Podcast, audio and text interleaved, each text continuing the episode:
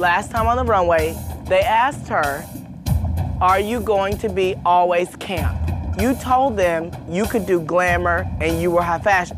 So, do you feel that you deliver that today? That's the question. No, but I don't think that was the challenge. Don't tiptoe around the answer. The thing is, you told them you have glamour. Do you think you can gl- deliver glamour? Because you just told us that what you do is camp. I was channeling Lee Bowery today. You, girl, it was camp. Ihr Katz, den kritischen Filmpodcast Folge 102 mit Pascal Ehrlich, Hallo. Lukas Bawenschik. Einen wunderschönen guten Tag. Und die heutige Folge wird so schlecht, dass sie wieder äh, gut wird, glamourös, queer, flashy, abseitig, zu poppig für den Mainstream, aber zu subversiv fürs Dorffest. Es geht um Trash, eventuell um Cringe, vielleicht auch um Guilty Pleasures, die wir unapologetic normalisieren sollten oder auch um eine politische Praxis, mit der nicht zu spaßen ist. Wir sprechen über Camp anhand von Susan Sonntags äh, berühmten Text Notes on Camp von 1964. Ich bin Campian Trashler. Hi. Lukas, was das du machst, ist Camp. Das ich persönlich mache. Ich habe das Gefühl, Deutschrap höre ich oft mit so einem Camp-Zugang, also mit so einem so einer Frage, okay, wie tief kann ich mich da in den Trash wirklich vorwagen? Also muss ich jetzt auch den nächsten äh, K1 featuring Pietro Lombardi Track noch hören oder so? Ich glaube, da erwische ich mich dabei. Ansonsten, ich habe das Gefühl, dass ich sicher manchmal in, in Texten und auch in der Art, wie ich spreche, so ins Pompöse und Blumige und Übersteigerte hineinwarte. Also ich glaube, dass man da schnell so eine Nähe zum Camp, zur Camp-Ästhetik halt irgendwie entwickelt. Hm, ja, das ist mir noch gar nicht aufgefallen. nee. äh, Pascal, wie ist bei dir? Gut, dass du Lukas zuerst gefragt hast, weil mh, ich bin mir nämlich nicht sicher, ob ich, ob es irgendetwas gibt, was ich mache, das campy ist. Ich glaube, ich bin keiner, der so zum übertriebenen und künstlichen tendiert im Normalfall. Ja, äh, ich, ich habe dann auch so überlegt, mein Leben angeschaut und dann gedacht, wow, es ist schon ganz schön, ist schon ganz schön basic, echt in vielen Teilen. Letzten Sonntag bin ich irgendwie, weiß nicht, im Treptower Park rumgelaufen, habe Aperol Spritz getrunken. Also wie, wie viel normaler kann man irgendwie noch sein? Dann ist mir aufgedacht, was ist mit diesem ganzen Podcast? Was ist mit diesem absurden Sendungsbewusstsein, auch als eine Person, die eher auf eine Art introvertiert ist, so viel zu senden, immer zu denken, man hat was zu sagen, das hat schon eine gewisse ähm, Qualität von Extravaganz und auch von Unnötigkeit und auch von vielleicht so ein bisschen so einer Dümmlichkeit auch, die es aber nicht selber wahrhaben will, dachte ich so. Das ist ja immerhin auch so eine Definition von Cam. Vielleicht ist es das ja, das ständige Senden, die Hybris äh, zu allem, was zu sagen zu haben vielleicht. Aber ich glaube, dass wir auch nicht so einfach eine Antwort darauf finden, liegt daran, dass dieser Begriff halt ähm, relativ diffus ist, immer wieder neu mh, sich angeeignet wurde, aller Munde ist, jeder was dazu zu sagen hat oder vielleicht auch zu dem, wofür es steht, was zu sagen zu haben, ohne es vielleicht selber Camp zu nennen, dass es manchmal gar nicht so leicht ist, das ähm, bei sich selbst zu finden. Deswegen schön, dass wir mal äh, darüber reden. Denn wir wollen ja einmal im Monat über Theorie sprechen, äh, im weitesten Sinne, oder über Diskurse oder über Themen. Und wir dachten, wir fangen mal an mit äh, Susan Sonntag und mit ihrem Camp-Begriff und wie der weiter verwendet wurde und freuen uns da, äh, dass du zu Gast bist, Pascal, denn du bist ähm, Filmwissenschaftler, ähm, bist an der Uni Wien und du schreibst auch gerade an was über Camp, oder? Oder du beschäftigst dich auf jeden Fall näher mit dem Thema. Ähm, ja, nur bin ich Literaturwissenschaftler mit einem Stimmt, du bist ja Literaturwissenschaftler, ja. Fokus auf Filmwissenschaft, auf Filme vielleicht oder Filmwissenschaft und Filmtheorie. Ähm, ja, ich habe schreibe zurzeit eine Seminararbeit über das übergreifende Thema ist Kitsch und da fällt eben Camp und Trash auch darunter und ich schreibe da gerade eine Arbeit drüber. Eben mit einem eheren Fokus auf Kitsch, aber auch wie, wie sich Camp-Filme eigentlich schon auch definieren. Wie bist du darauf gekommen, das zu machen? Was interessiert dich daran? Also ich fand es interessant, die, ich fand dieses Seminar interessant, weil Kitsch so ein Ausdruck ist, der immer gebracht wird und eigentlich so alltäglich auch ist und gleichzeitig habe ich den überhaupt nicht in der Literatur behandelt gesehen eigentlich. Und es ist mir auch aufgefallen nach dem Seminar, dass recht wenig auch Sekundärquellen zum Kitsch gibt. Also es gibt diese paar Reklambücher, ähm, aber es gibt keine wirkliche Systematisierung von dem Ganzen eigentlich.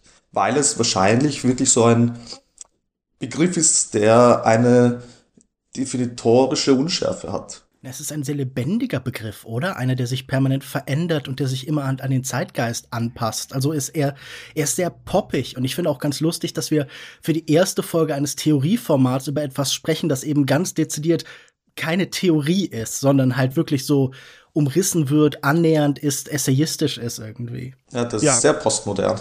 Ja, aber es wird wahrscheinlich bei vielen anderen Theoriesachen wird uns das gleiche Schicksal dann äh, ereilen, dass wir am Anfang denken, ach so, na klar, da kann man ja, das kann man ja leicht ähm, zusammenfassen und dann ähm, merken wir, dass es doch komplexer ist. Ich finde, glaube ich, an dieser ganzen Camp-Sache so interessant, dass man ohne sich theoretisch irgendwie mit Kunst zu beschäftigen, an diesen einen Grundsatz und den auch schon halt Susan Sontag in diesem Essay ähm, beschreibt, rankommt, und zwar dieser Idee, es ist so schlecht, dass es wieder gut ist. Das ist was, was fast so ist, als wäre man da selber drauf gekommen als Teenie oder junger Erwachsener, dass man sagt, ah, wir gucken das mal, das ist so schlecht, dass es wieder gut ist. Dass irgendwie sich so richtig in den, ja, in die Adoleszenz einschreibt und das auch so eine zeitgeistige Sache, glaube ich, nochmal war in den 90ern vor allem und dann auch bis heute. Und das treffen wir eigentlich immer wieder, ohne dass wir da so einen richtigen theoretischen über- oder Unterbau haben. Also, dass man genau sagen kann, ja, wann ist denn etwas so schlecht, dass es wieder gut ist und wann nicht. Und dann hat man so seine eigenen Theorien und Theoriechen, aber man spricht eigentlich nicht so oft darüber. Und deswegen finde ich es ganz, ähm, finde ich es ganz gut, dass wir das ähm, heute mal machen. Lukas, du kannst uns vielleicht mal so eine kleine Einführung geben. Wer ist überhaupt Susan Sonntag und was will sie eigentlich mit dieser ganzen Camp-Geschichte? Ja gut, ich werde auf jeden Fall mal zu Susan Sontag einführen. Und Christian, ich fange natürlich beim allernaheliegendsten Startpunkt an bei Joe Dantes Horrorkomödie Gremlins 2. In einer Szene gegen Ende des Films wird der außergewöhnlich kluge Brain Gremlin gefragt, was die destruktiven grünen Monster eigentlich genau wollen. Und er antwortet Zivilisation. Und darunter fällt dann für ihn neben gutem Benehmen, der Genfer Konvention und Kammermusik auch unser heutiges Thema, Susan Sontags. Ich glaube, es gibt für jedes Thema Einstiegsdrogen und Erweckungserlebnisse. Alles, was man liebt, hat so einen Ursprung. Der erste Kuss, der erste richtige Roman, der erste Film, der mehr ist als ein netter Zeitvertreib. Und Susan Sontag scheint mir immer wieder die perfekte erste Intellektuelle zu sein. Sie ist eine dieser Figuren, die eine bestimmte Haltung zur Welt, eine Art zu denken und zu leben, als grenzenlos cool und glamourös und erstrebenswert erscheinen lässt. Sie öffnet einen Pfad, wie man sein könnte, gleichzeitig eine hohe Gelehrte und eine Figur der Popkultur.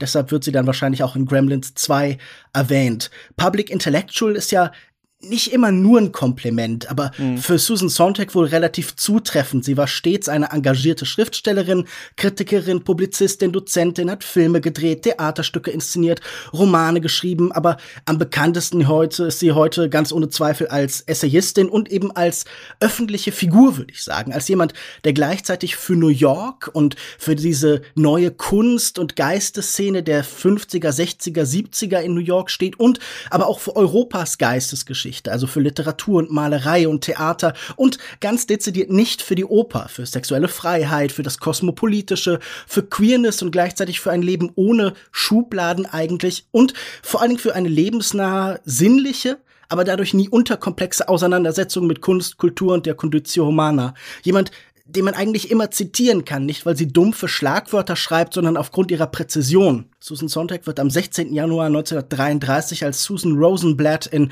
New York geboren. Alles in ihrem Leben passiert ein ganz klein bisschen zu früh. Ihr Vater stirbt sehr früh an Tuberkulose. Suzanne beginnt sich super früh für Literatur zu interessieren und zu schreiben. Mit 17 heiratet sie zum ersten Mal den Soziologen Philip Reeve. Sie wird früh Mutter. Sie studiert in Berkeley und an der University of Chicago Literatur, Theologie und Philosophie, unter anderem bei Leo Strauss, also dem Philosophen. Sie verkehrt mit den großen Künstlern und Intellektuellen ihrer Zeit, von Hannah Arendt bis Jasper Jones, von Herbert Marcuse bis Mann. Ihren Debütroman The Benefactor ähm, schreibt sie 1963, doch äh, auch wenn so einzelne erzählende Texte von ihr wie Liebhaber des Vulkans große Publikumserfolge werden, äh, wird sie eben, wie schon angedeutet, vor allem mit Kunst, Kultur und gesellschaftskritischen Aufsätzen berühmt. Sie schreibt kritisch über Fotografie und verfasst Abhandlungen zu Künstlern wie Bergmann und Godard. Sie beschreibt Happenings und diskutiert mit Norman Mailer. Sie kritisiert Charlie Chaplin und den Vietnamkrieg und inszeniert Warten auf Godot im belagerten Sarajevo. Aus der ersten der drei schweren Krebserkrankungen, die ihr Leben erschweren, entsteht ihr wahrscheinlich einflussreichster Text Illness as a Metaphor, der während der AIDS-Pandemie breit rezipiert wird. Sie glaubt nicht ans Werk, nur an Fragmente und so setzt sich ihr Schaffen dann auch aus tausend großen und kleinen Splittern zusammen. Sie reist immerzu, verwandelt sich, lebt abwechselnd in New York und Paris, führt Beziehungen mit Schauspielerinnen und Tänzerinnen, zuletzt für viele Jahre mit der Fotografin Anne Leibowitz und in den letzten Jahres ihres Lebens bis zu ihrem Tod im Jahr 2004, im Dezember 2004, tritt Sontag vor allem als scharfe Kritikerin des Irakkriegs und der Bush-Regierung auf. Und Während sich das Land in den Fanatismus steigert, wägt sie ab und drängt zur Vorsicht. Und wenn man sich diese zornigen Blicke ihrer Diskussionsgegner anschaut, ähm, muss man dem Braden Gremlin wahrscheinlich irgendwie recht geben. Wenn es sowas wie Zivilisation tatsächlich gibt, dann war und ist Susan Sontag sicher ein Teil davon. Und wir sprechen über einen ihrer frühen Texte, einer dieser großen frühen Texte, mit denen sie eben zum Star geworden ist, zu dieser popkulturellen Figur und zur geistigen Figur, die sie eben heute noch ist. Und ich bin sehr gespannt, was wir aus dem Text von 1964, der irgendwie immer noch sehr präsent und sehr lebendig ist, so zusammen rausholen können. So, kurzer Schnitt. Hier ist Christian aus der Zukunft. Danke, Lukas, für die Zusammenfassung. Ich gebe jetzt noch mal ähm, nach dieser Vorstellung von Susan Sodak eine kleine Einführung genau zu diesem Text. Das habe ich während der Aufnahme nicht gemacht, aber das ist, glaube ich, ganz hilfreich, ähm, wenn wir uns da gleich drauf beziehen, dass man noch einmal gehört hat, was ist eigentlich so ungefähr der Inhalt dieses Textes, bevor wir gleich unterschiedliche Aspekte rausgreifen und darüber reden. Wir sprechen über Notes on Camp äh, und den Camp-Begriff, der sich daraus ableitet und wie man das heute äh, sehen kann, wo wir das wiedererkennen, wo wir das eher nicht sehen, ist es schon überflüssig, brauchen wir das noch, darüber reden wir gleich. Wir sprechen nicht so sehr über den Style Camp, also der vor allem als äh, ja, Stilistik in der Queer Community benutzt wird. Also es kommt auf jeden Fall auch vor, aber es ist nicht unser Hauptfokus, sondern der Hauptfokus ist der Text von Sonntag und der Begriff, der sich daraus ableitet und ob der ähm, mittlerweile vielleicht schon obsolet ist ähm, oder nicht, um das einmal so zu klären. Denn es gibt ja unterschiedliche Arten auf Camp zu schauen. Es gibt diese ursprüngliche Beschreibung von Susan Sontag, die schon doppeldeutig ist, wie ihr gleich sehen werdet. Es geht einerseits darum, ein Ding als Camp zu bezeichnen, aber auch die Bezugsweise darauf als Camp zu bezeichnen. Und später gibt es dann einen eher ja sich festigenden ähm, Stil, eine Stilistik, die als Camp be bezeichnet wird. Deswegen ähm, ja hat dieser Begriff einfach unterschiedliche Bedeutungen. Und dazu kommen noch die ganzen Bedeutungen, die man in das reinlesen kann, was Susan Sontag schreibt ich persönlich finde, man kriegt erstmal einen ganz guten Zusatz, wenn man im Kopf Camp mit Trash ersetzt. Das ist nicht dasselbe, aber Trash kennt ihr als Begriff wahrscheinlich schon viel besser. Also Trash, TV, Bad Taste Partys, sowas alles. Ähm, das ist ja eine Art Sensibilität, die wir heute auch noch ähm, haben, auch wenn der Camp-Begriff ja wieder äh, zurückkommt. Aber dieser Trash-Begriff, denke ich, ist einfach mal so ein bisschen stärker, also um ein Gefühl dafür zu bekommen. Ähm, kann man das erstmal austauschen, um es dann später wieder voneinander zu trennen, finde ich, oder den Zugang fand ich eigentlich ganz hilfreich.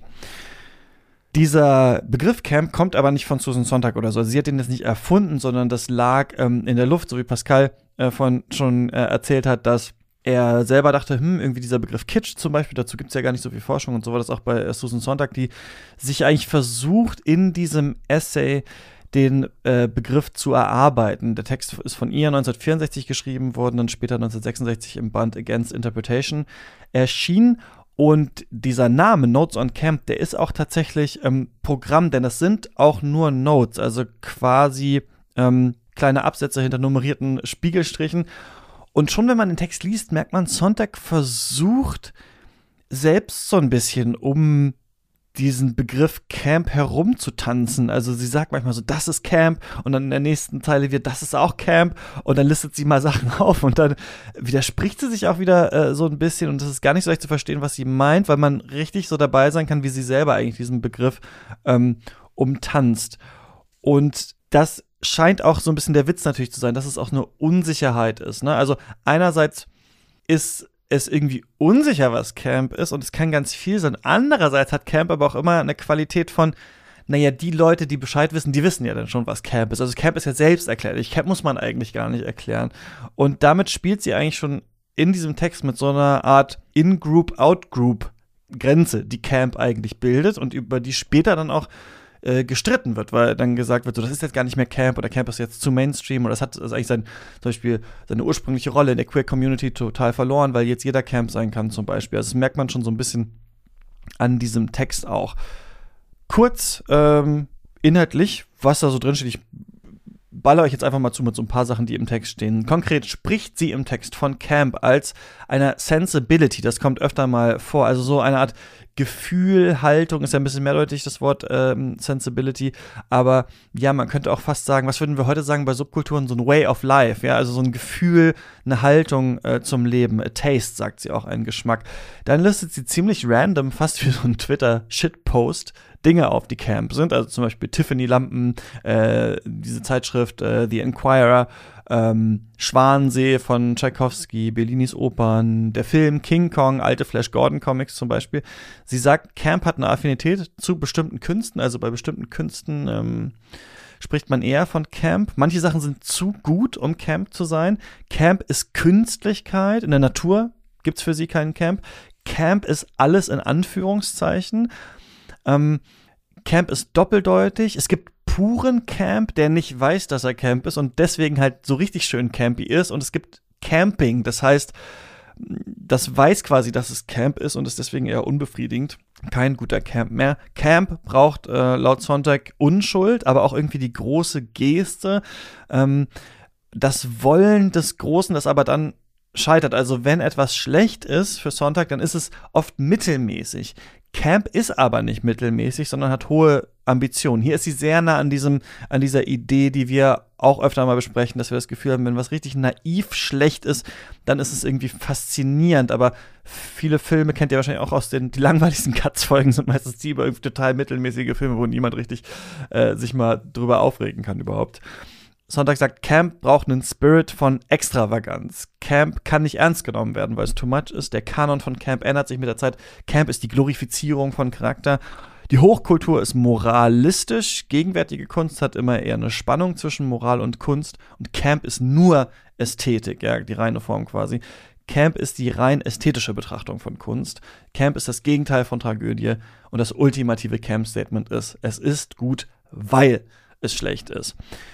So viel dazu, kurze Einblicke. Wie gesagt, ihr könnt den Text äh, gerne lesen, gibt's online oder ähm, ganz günstig zu kaufen. Und jetzt ähm, machen wir weiter. Und ich habe an dieser Stelle, glaube ich, äh, Pascal gefragt, wenn du jetzt in diesen Text reinschaust, ähm, hast du das Gefühl, sie beschreibt was Gegenwärtiges darin, was wir heute noch erkennen, oder ist es eher, ja, schon lange vergangen und gar nicht mehr so interessant? Also ich finde, der Text ist mal per se in seiner Form interessant, weil dadurch, dass es tatsächlich nur Notizen sind, die sie dann quasi in einer Liste ab, ähm, abarbeitet, zeigt sich ja auch schon so eine, fast schon so eine Gegensätzlichkeit, weil Camp ist so etwas völlig Unstrukturiertes und gleichzeitig beschreibt sie Camp in einem klar, ähm, in einem klar strukturierten Format. Und gleichzeitig finde ich, besitzt der Text eine Gegenwärtigkeit auf jeden Fall,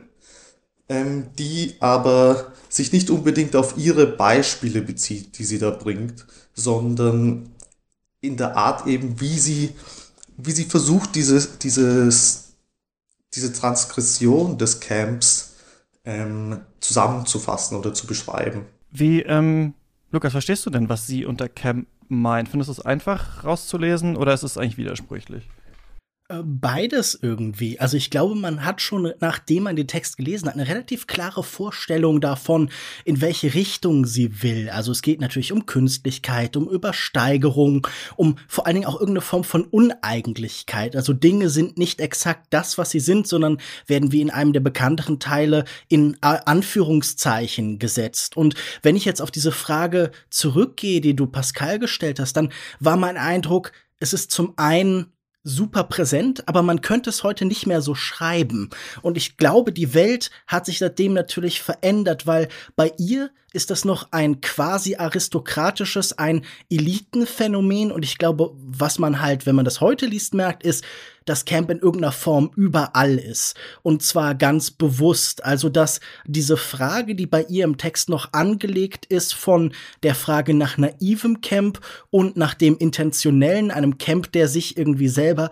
erschafft, dann haben wir jetzt viel breiter in der Kultur einen Camp, der ganz bewusst erzeugt wird. Also ich würde sagen, ein ganz großer Teil unserer Kultur trägt in irgendeiner Form diese Auseinandersetzung mit Camp jetzt eben in sich und zwar bis in den allergrößten Mainstream hinein. Und das ist ja schon bemerkenswert. Und das andere, was ich sagen würde, die Verschiebung, die seitdem stattgefunden hat, ähm, es geht ja darum, dass sie auch darüber spricht, dass das so eine moderne Form des Dandyismus ist. Also das heißt, man ähm, hat vorher beim Dandy jemanden gehabt, der sich besonders an den schönen, an den edlen Dingen erfreut und äh, da auch irgendwie so eine gewisse Faszination vor allem mit der Form entwickelt tatsächlich und ähm, sie sagt dann okay und Camp ist quasi, quasi Dandyismus für die Massenkultur und das ist ja spannend, weil dann die Verschiebung von äh, etwas sehr Exklusivem auf etwas sehr Breites angelegt wird. Und mittlerweile haben wir die Doppelung da,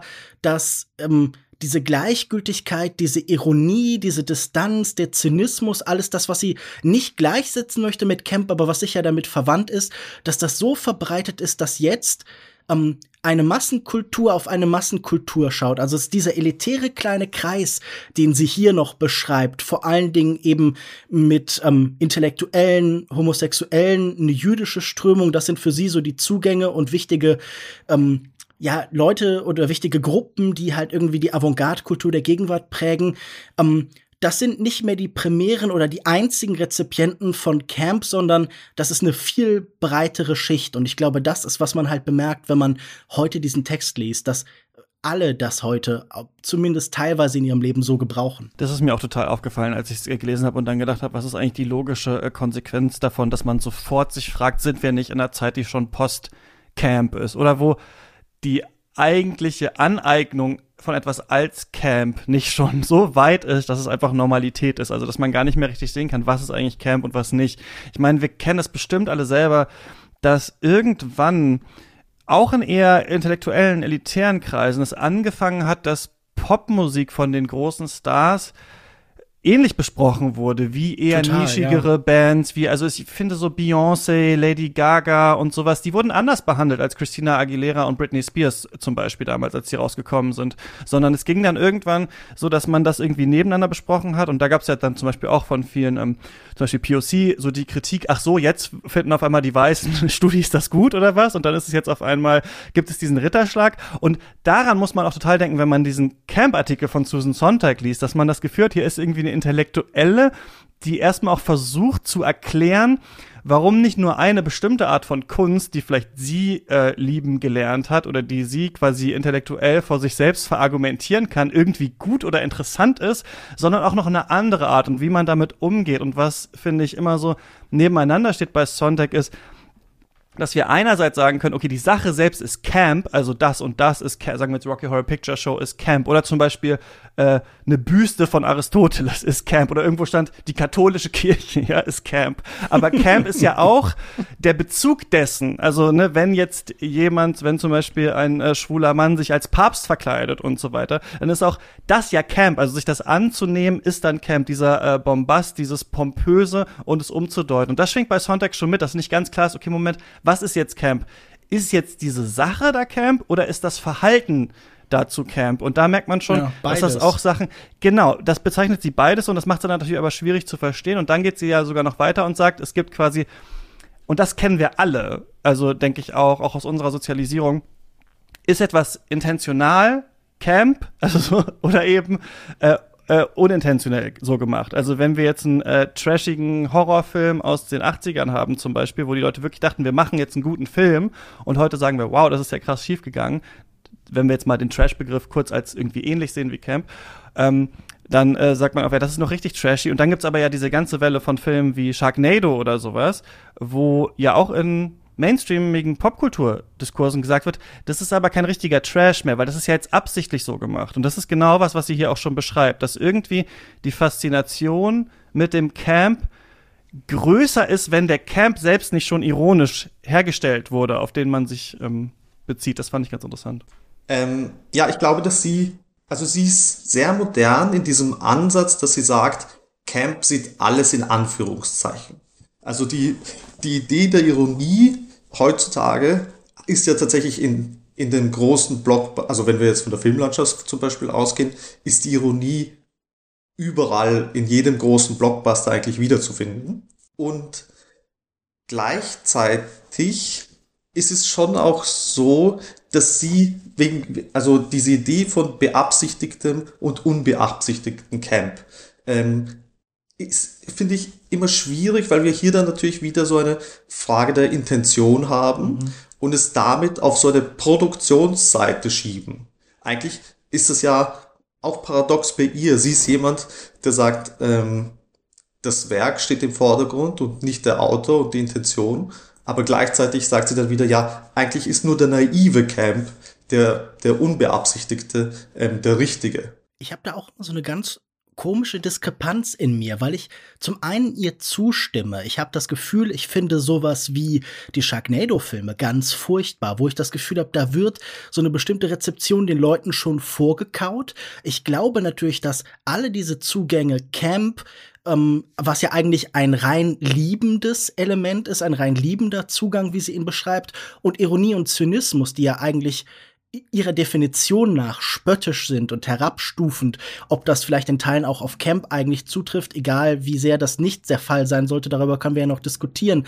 Aber die alle sagen ja eigentlich doch etwas sehr ähnliches und mir leuchtet das total ein zu sagen, okay, es macht sehr viel mehr Freude, etwas, das scheitert, das dadurch Schönheit generiert anzuschauen, als etwas, das mir so, das auch immer noch so ein gewisses Gefühl von Herablassung irgendwie auch gegenüber bestimmten Genres und Modi anbietet. Das ist mir irgendwie dann gleich unsympathisch. Also ich hasse die Sharknado-Filme und Schläferz oder sowas, aber ähm, ich glaube, wo ich total noch, was heißt Struggle, wo ich irgendwie Probleme habe mit diesem Zugang, ist, dass ganz vieles, was ich irgendwie theoretisch sagen würde, ja, da ist irgendwie ein Teil von Camp in der in der Rezeption, in der Betrachtung, dass ich sage, aber gleichzeitig sagen würde, ja, aber ich finde die halt wirklich gut. Also auch, wenn ich dir sagen würde, die sind übersteigert und die fallen nicht unter die klassischen Register von Ernsthaftigkeit. Das ist ja auch etwas, das bei ihr ganz präsent ist als Begriff, die entronisierte Ernsthaftigkeit oder etwas, das über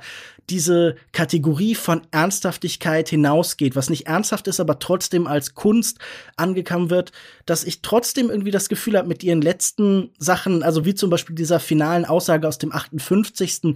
Punkt von Notes and Camp, wo so steht, it's so awful that it's good, dass ich dem ganz oft nicht zustimmen würde. Also ich würde sagen, ich glaube, ich finde für die Gegenwart Teile dieses Textes total spannend und total nützlich. Also zum Beispiel die Feststellung, dass es auch wertvolle Kunst jenseits von Ernsthaftigkeit geben kann. Und das ist ja durchaus eine kontroverse These. Oder auch, dass man jetzt nicht vielleicht auch da hat sie ja so eine Art Gegenangebot, dass man nicht immer ähm, wie vielleicht Adorno oder so die Gesamtheit der Kulturindustrie abstrafen muss, sondern immer noch eine Möglichkeit haben muss in der Welt und vielleicht auch als Kritiker da eine Schönheit und einen Nutzen und einen also sowohl einen Gebrauchswert als auch etwas, das darüber hinausgeht, für sich zu finden. Und ich glaube, das ist so für mich, also diese Möglichkeit nicht nur ernsthaft bestehen zu lassen, das scheint mir schon ein, ein großer Gewinn ihres Textes, weil das heute ja auch oft noch sich schwierig gestaltet. Total, denn es trifft einen natürlich auch, wenn man das liest und wenn man sich fragt, also es ist ja, das sind ja meistens ähm,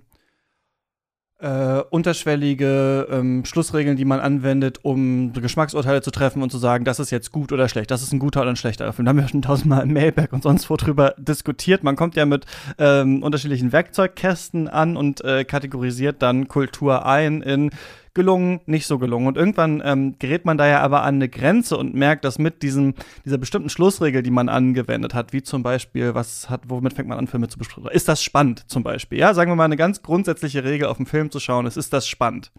Und irgendwann merkt, sieht man aber einen Film, der nicht spannend ist, aber der trotzdem gut ist. Da merkt man ja, hm, vielleicht passt das nicht so genau. Ne? Also vielleicht passt diese Regel mhm. nicht so genau. Vielleicht war das nicht die einzige Regel, um zu verstehen, warum ein Film gut ist. Vielleicht ist die Regel eher, okay, ist ein Film, der spannend sein will, ist der wirklich spannend? ja, zum Beispiel. Und dann merkt man irgendwann, hm, der will spannend sein, aber ist es gar nicht. Der scheitert quasi an dem, was er eigentlich ähm, machen möchte. Und deswegen ist er nicht so gut.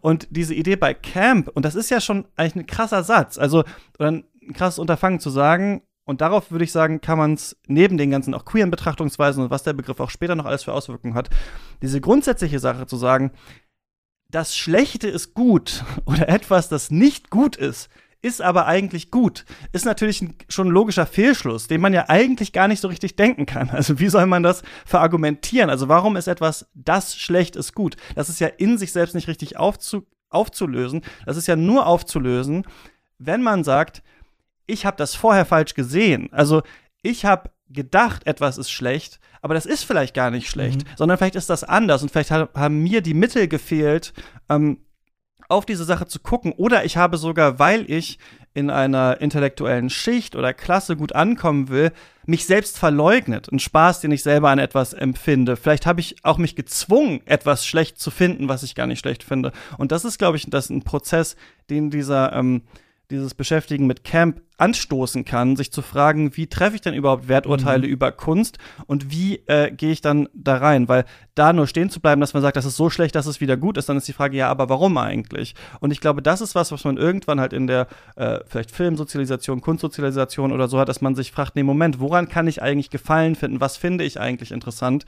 Und ähm, deswegen ist diese Aussage, es ist so schlecht, dass es gut ist, eigentlich ja wie ein Angriff daran, wie man ein Urteil trifft. Und da muss ja. man sich danach damit auseinandersetzen. Ich finde, einen ganz wichtigen Aspekt, den du gerade gesagt hast, ist, dass diese Urteile ja auch total was mit gesellschaftlicher Stellung zu tun hat, mit Klasse, mit Schichten, weil es ja auch immer um zum Beispiel Fragen wie Scham geht in Popkultur. Mhm. Also Scham als kulturelles Kontrollinstrument. Wir leben ja heute auch ganz stark in der Zeit, würde ich argumentieren, wo politische ähm, Positionen, ob gewollt oder nicht, eine ganz starke ästhetische Dimension bekommen. Das hatten sie sicher, aber man hat ja oft das Gefühl, wenn man so in den sozialen Medien guckt oder so, dann erkennt man ja auch oft die richtigen, die auf der eigenen Seite, auf dem eigenen Stamm angehören, daran, dass sie die richtige Popkultur konsumieren. Und das sind ja auch irgendwie immer Schnittlinien, die trennen und verbinden. Und ich glaube, es gab einen historischen Punkt, wo Camp eine Möglichkeit war, da so ein bisschen rauszubrechen. Also wo so eine Selbstversicherung des eigenen Standpunktes damit drin stand, dass man gesagt hat, ja, wir konsumieren dieses und jenes, aber das macht uns nicht irgendwie schlechter, das ist nicht mit Scham versehen. Und ich glaube, das ist diese Uneigentlichkeit, die daran mitschwingt. Also ich glaube, genau wie Ironie, hier fällt es mit der Ironie zusammen, kann eine Camp-Rezeption ein Schutzschild gegen eine Form von gesellschaftliche Kontrolle durch Scham sein. Das war mein Eindruck. Und das trifft dann natürlich auch oft gerade spezifische Gruppen, wie zum Beispiel die ähm, stark mit Camp assoziierte LGBTQ-Community oder sowas halt. Ich glaube, der, der Begriff ist sehr nützlich, wenn es darum geht, Grenzen verschwimmen zu lassen. Also, das, also pragmatisch gesehen ist ja der Begriff Camp, wenn du ihn so verwendet wie Sonntag, etwas, das es einmal erlaubt, unter Anführungszeichen hohe und niedere oder triviale Kultur und Kunst miteinander zu verbinden. Und da hat man, da doppelt sich eigentlich in dem Camp-Begriff auch diese Grenzüberschreitung. Weil das Extreme ist natürlich immer etwas, das, oder das Exzessive ist immer etwas, was sich gegen eine Norm stellt. Und also der Camp-Begriff passt da noch besser als Trash oder Kitsch auch, ähm, um eben zwischen hoher und trivial, trivialer Kunst ähm, diese Grenze zu ver, ver entfernen fast eigentlich.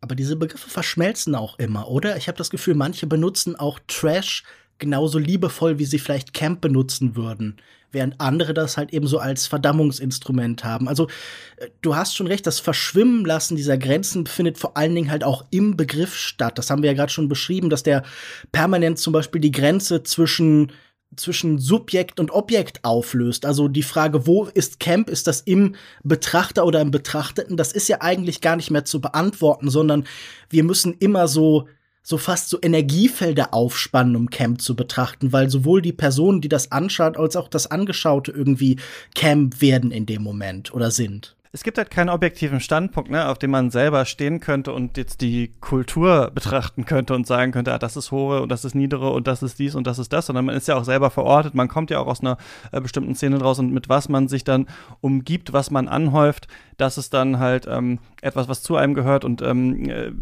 was dann auch zeigt, wie man darauf schaut. Und deswegen dachte ich auch eine Sache, die fand ich noch ganz interessant, auch an ihrem Text. Sie sagt ja, was mit Camp zusammenhängt und ich finde, das ist eigentlich da schon interessant, in diese Wortwahl ähm, äh, reinzuschauen, äh, ist, dass ist der ästhetische Blick auf die Welt. Das sagt sie ja eigentlich, ne? Also, dass es eher nicht der Mhm. Inhalt ist, sondern das Ästhetische. Später wird der Camp-Begriff ja auch ähm, ähm, äh, von ähm, in der queeren Community ganz viel benutzt und bis heute natürlich noch total stark. Ne? Also wir haben die Met Gala, wir haben äh, RuPaul's Drag Race und diese ganzen äh, Geschichten. Es wird viel über Camp geredet und so weiter und so fort. Es wurde sie ja auch sehr damit kritisiert, dass sie sagt, das ist alles total unpolitisch und so weiter und so fort.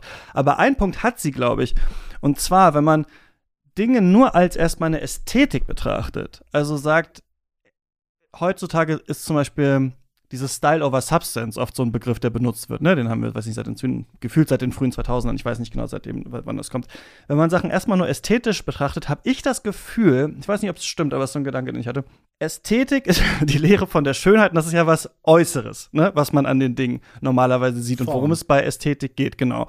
Form, etwas Erkennbares und so. Und sobald man aber Dinge ästhetisch betrachtet, habe ich das Gefühl, ist da immer so ein Moment von möglicher Aneignung auch mit drin, gerade wenn es Kunst ist. Also Sonntag, und das fand ich ganz interessant, sagt irgendwann im Text ja so bestimmte Kunstformen eignen sich irgendwie mehr für Camp als andere. Also klassische Musik eher nicht so, aber Möbel und Kleidung und so. Und dachte ich, ja klar, weil das sind ja Sachen, die man sich selber auch aneignen kann. Also ich kann mir ja Kleidung kaufen und anziehen, ich kann mir Möbel kaufen und hinstellen, dann bin ich sofort damit verbunden. Wenn ich einen Film mir anschaue, erstmal im Kino oder sowas, hat das ja erstmal noch nichts, also ich setze mich ja gar nicht nach außen für andere sichtbar zu dieser Sache quasi in Beziehung. Aber wenn ich jetzt ein Möbelstück bei mir in die Wohnung tue oder Klamotten anziehe oder sowas, trage ich damit ja auch wieder was so von mir her. Und deswegen dachte ich, dass in dieser Idee, dass man Sachen erstmal nur ästhetisch betrachtet und nicht inhaltlich, wie finden wir das oder ist das gut oder schlecht, sondern einfach nur diesen, dieses Pompöse oder sowas, ist auch so ein bisschen da drin enthalten. Dann kann ich es mir eigentlich auch aneignen, dann kann ich es auch anziehen und sowas und dann kann ich dem eine andere Bedeutung geben. Und ich habe das Gefühl, das ist auch so ein bisschen bei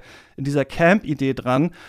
Und da kommen wir, glaube ich, dann irgendwann in Richtung Remix und wir kommen in Richtung Kapital. Denn das Kapital ist, glaube ich, total daran interessiert, alles zu remixen und zu verkaufen. Denn alles, was man sich aneignen kann, kann auch wieder verkauft werden. Das heißt, auch wenn eine intellektuelle Schicht wieder auf Popkonzerte geht, ist es fürs Kapital eigentlich gut, weil dann kann man da wieder die Tickets verkaufen und so. Und ich glaube, dass das auch mit diesem, ja, dieser ästhetischen Betrachtung, dass das da, dass das so mit zusammenhängt.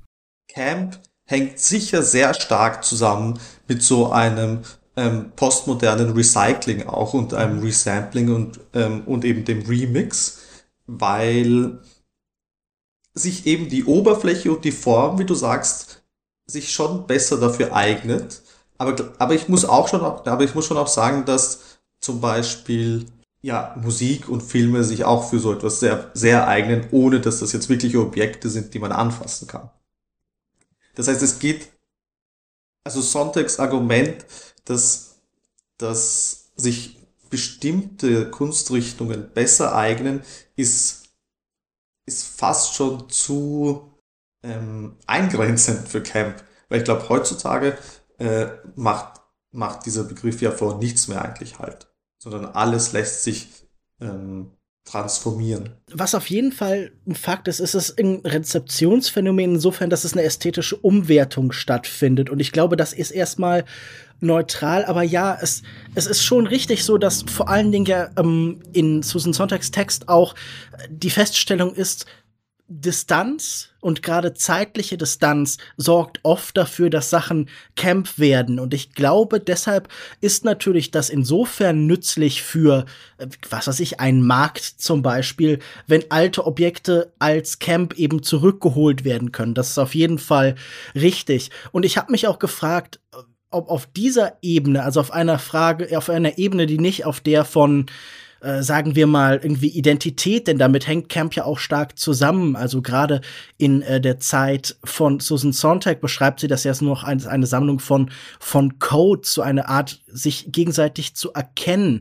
Und ich glaube, das ist es ja heute dann immer noch. Also an der Frage, was ist für die einzelne Person Camp, kann man sicher auch Allianzen und Zugehörigkeiten und Gruppen schließen. Aber ja, also ich glaube, ich würde dazu stimmen, dass dadurch so ein bisschen das subversive Potenzial äh, verloren geht, weil ich glaube gar nicht mehr, dass wir so besonders starke ähm, Kontrollmechanismen in Sachen Charme und in Sachen Peinlichkeit äh, innerhalb der Gesellschaft haben für bestimmte Kategorien, sondern äh, bestimmte Teile von Camp können ja überall verwendet werden. Also in dem einen Text, den sie auch in ihrem Text kurz erwähnt, aus dem Jahr 1952 von Christopher Isherwood, da wird ja auch getrennt zwischen High Camp mhm. und Low Camp. Und als High Camp beschreibt er so eigentlich alles, was so die Basis bietet für so ganze Kunstformen wie Ballett oder so. Und als Low Camp dann vielleicht, ja, irgendwie Drag oder Varieté-Theater oder so bestimmte so simplere Sachen, die nicht diesen Anspruch haben. Und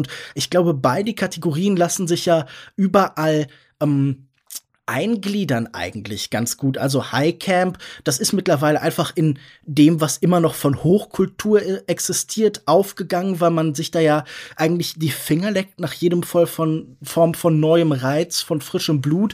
Und Low Camp ist dann eben halt einfach in der Popkultur aufgegangen. Und ähm, was ich sagen wollte, ist halt, dass beide Strömungen von Camp, wie auch immer man da noch untergliedern möchte, sich irgendwo einfügen und jeder heute eigentlich alles rezipiert. Also dieses postmoderne Everything Goes durchzieht natürlich allgemein die Gesellschaft und niemand schämt sich mehr wirklich dafür, zum Beispiel das Dschungelcamp zu gucken, sondern die Verschiebung ist ja eigentlich dann wirklich nicht von, von dem Inhalt der Objekte, sondern wirklich zum reinen Rezeptionsmodus.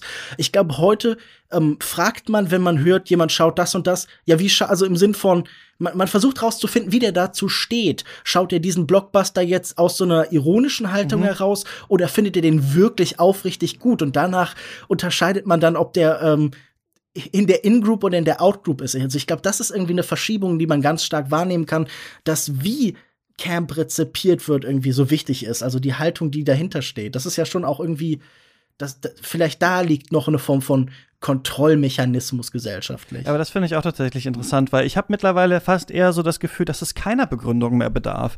Also, dass es so ist, die Leute schauen einfach diese Serien auf Disney Plus und die schauen einfach halt Bachelor und diese ganzen Sachen. Mhm. Und irgendwie ist es fast mittlerweile egal geworden, ob man das ironisch macht, ob man es unironisch macht, was man eigentlich damit meint. Ja, und ich habe manchmal das Gefühl, auch. dass das, was wir machen, Filmkritik, mittlerweile fast wie etwas ist, was so eine Art von Irrelevanz hat. Also, wisst ihr, natürlich gibt es auch Filmkritik bei den ganzen Marvel-Filmen und da wird dann drüber geredet und es wird sich dann drüber aufgeregt, dass dann Eternals ist dann zum Beispiel mega scheiße und so. Aber ich habe das Gefühl, es wird heutzutage den Film sofort verziehen. Also, weil der nächste Film kommt oder eine Staffel scheiße war, guckt man halt den nächsten und freut sich dann trotzdem, wenn da Obi-Wan Kenobi wieder auftaucht oder sowas. Man hat dann schnell vergessen. Na, und das ist was, bei dem ich das. Oder Film wird nie verziehen, oder? Also, ich glaube, so ein The Last Jedi oder so, da werden die Leute jetzt noch jahrelang drüber diskutieren. Aber wir sind ja jetzt an dem Punkt, zumindest bei den Disney Plus-Serien, wo wir Ewan McGregor und äh, Hayden Christensen wieder in ihren Rollen aus den Prequels haben und sie wieder ja. da sind. Also wahrscheinlich dauert es auch nur, äh, also die, die Kylo Ren-Serie oder so wollen die Leute, glaube ich, sehen, weil diese Figuren halt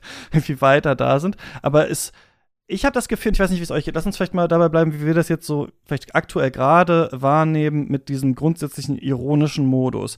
Ich habe schon das Gefühl, dass denn eine Sache, die Susan Sontag bei Camp ja beschreibt und die wir ja auch in der queeren Kultur ganz stark sehen, ist ja sowas exzessives, prunkvolles, also so ein bisschen so eine, also being willfully too much zum Beispiel, kann man sagen. Oder ich denke auch so, jetzt erst recht ist so eine Sache von Cap. Ja, also Sachen, die etwa etwas Anrüchiges haben, haben, trägt man jetzt extra auf. Es kann beides sein. Es können Sachen sein, die sehr, sehr, als sehr, sehr vielleicht konservativ feminin gelten. Es kann aber auch Sachen sein, die als sehr vielleicht konservativ maskulin äh, gelten oder so. Die trägt man dann halt ganz, ganz toll auf und ähm, äh, identifiziert sich ganz stark damit. Und ich habe mich gefragt, ob die grundsätzliche Kultur, in der wir gerade sind, also wo ganz viele Leute halt Influencer Influencer, Influencerinnen auf YouTube sind oder auch auf TikTok sind, nicht auch eigentlich einlädt zu diesem ähm, exzessiven Stil, zu dieser Selbstpräsentation und sowas und dass das deswegen eigentlich etwas ist, was einfach normal ist heutzutage. Also ich habe immer so das Gefühl, dieses einfach so zur Schaustellen,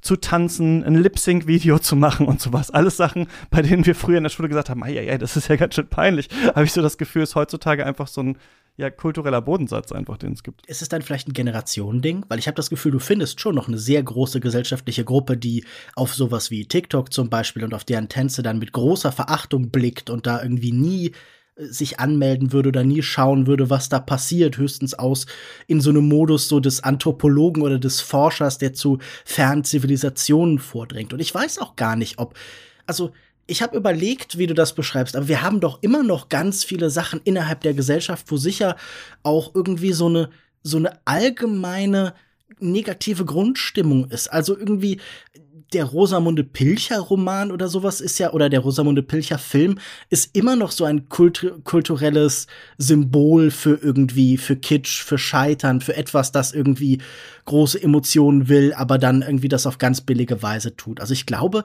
es gibt immer noch viele Sachen, die mit Kontrolle irgendwie belegt sind und nur weil jetzt irgendwie eine bestimmte gesellschaftliche Gruppe mit großer Begeisterung alles schaut, heißt das nicht, dass das für alle gilt, oder? Ist die Frage, ob es ein Generationending ist oder nicht. Ich habe schon das Gefühl, dass es eine dass es noch einen stärkeren Hang äh, zum Remixen und zum Affirmieren von diesen Sachen vielleicht in der neuen ähm, Generation gibt. Weil es stimmt, du hast recht. Auf jeden Fall wird es in Teilen immer noch benannt. Also wenn wir an Cottage Core zum Beispiel denken, ja, was ja auch so eine Art vielleicht von Rosamunde Pilcherisierung oder Landleben und so ist, also eigentlich so klassisches, reiches äh, Landleben, was aber dann auch zum Beispiel durch den Queer Angle wieder äh, neu geremixed wird und sowas. Es muss immerhin noch mit diesem ironischen Suffix Core versehen werden, um zu zeigen, mhm. dass das eine Übertreibung und so weiter dessen ist. Ne? Aber ja, es, trotzdem hat man das Gefühl, mein Gefühl wäre, es wird unwichtiger. Also es wird unwichtiger äh, zu mhm. erklären, was man jetzt eigentlich damit will. Aber vielleicht stimmt es auch nicht. Vielleicht ist es auch vielschichtiger tatsächlich. Und vielleicht ist es ein Generationending. Also ich, ich stimme Christian schon zu in dem Sinne, dass wenn man sagt, ja, Camp hat auch immer etwas mit so einem, einer Selbstpräsentation zu tun, sich selbst quasi einer Darstellungsform seines, seiner Identität oder einer Darstellungsmöglichkeit seiner Identität, ähm, lässt sich heute schon also lässt sich für heute sagen, dass, dass es schon so eine Strömung gibt, dass man viel, das klingt vielleicht ein bisschen zu negativ jetzt, aber dass es so eine, dass es so eine Nabelschau gibt. Eine, also eine Fixierung auf das eigene Ich, das man dann präsentiert. Und im Unterschied aber zu dem Camp Wien, finde ich auch Sonntag sieht, auch wenn sie sagt, er ist nicht politisch, würde ich sagen, dass heutzutage existiert keine Grenzüberschreitung dadurch, dass du dich selbst präsentierst auf Instagram. Aber damals, gerade natürlich auch in den, in den Subkulturen, äh, in den, in den queeren Communities, ähm, war das damit, also die Intention war da eine andere, will ich sagen. Eine, die nicht unbedingt der Selbstvermarktung im, in so einem kapitalistischen Gedanken gedient hat haben wir vielleicht heute in dieser Rezeption, in dieser ganzen Thematik eine Rückkehr der Moral in den Camp ähm, zu betrachtenden Teilen, weil wir haben ja vielleicht diesen Aspekt noch gar nicht erwähnt. Ähm, Susan Sontag beschreibt das zum einen als etwas rein unpolitisches, ein, For ein Interesse komplett an der Form. Ob jetzt Form nicht vielleicht auch politisch sein könnte, das ist vielleicht dann noch eine andere Frage. Aber sie beschreibt, glaube ich, in dem 37. Punkt eine Verschiebung von ernsthafter Kunst, die reine Moral ist, zu einer modernistischen Kunst, die irgendwie eine Spannung zwischen Moral und Ästhetik macht und einer Campen, die reine Ästhetik ist. Und ich frage mich, ob sowas wie Camp mhm. und die, ähm, die allgemeine Frage, was schaut man und was nicht, heute wieder mit Moral aufgeladen worden ist. Also weil ich habe so gesagt, wir würden nicht verurteilen, wenn jemand, keine Ahnung, Helene Fischer zum Beispiel hört. Da würden wir vielleicht irgendwie je nach Geschmack mit den Augen rollen, aber das ist sicher für ähm, so jetzt erstmal in einer bestimmten Generation, in einem bestimmten Milieu, jetzt erstmal nichts, wofür man sich irgendwie krass schämen muss. Aber in dem Moment, in dem man diese leichte Verschiebung in der Popkultur dann hinmacht zu Andreas Gabalier oder mhm. Freiwild oder mhm. so, da ist dann auch gleich wieder eine Form von Urteil mit verbunden. Und ich glaube, die setzt sich dann zusammen kommen aus der moralischen Minderwertigkeit in Anführungszeiten und der künstlerischen. Und ich glaube, das ist etwas, das irgendwie auch nicht so richtig durch Camp überwunden werden kann, oder? Sondern das sind irgendwie die Indikatoren dann auch wieder von bestimmten sozialen Zugehörigkeiten. Total, da habe ich zwei Gedanken auch zu. Der erste ist, als du vorhin Gangster-Rap meinst, dachte ich auch, ist das auch, ist das eigentlich Camp? Also 187 Straßenbande hören? Weil das ist ja offensichtlich nichts, was für, was äh, groß für eine ähm, glamouröse, queere Ästhetik taugt, so offensichtlich mit diesen krass frauenfeindlichen, sogar schwulenfeindlichen Klar, äh, Texten, äh, die es da gibt. Aber es ist etwas, was halt offensichtlich als halt anrüchig und als ähm, moralisch nicht vertretbar gilt wiederum. Und da gibt's halt eine ganz andere dann Schattenseite quasi von Kunst, die, wir hatten noch so einen Text, den hattet ihr mir äh, geschickt, Anti-Camp, wo es nochmal um diese Betrachtung quasi ähm, viel später von Camp geht und da wurde das nochmal so ganz so aufgefächert in ganz vielen verschiedenen Sachen. Das wäre, glaube ich, so äh, Bad Hetero Camp gab's dann da oder Bad Hetero Conservative Camp und so. Da muss man ja total an Zack Snyder zum Beispiel denken.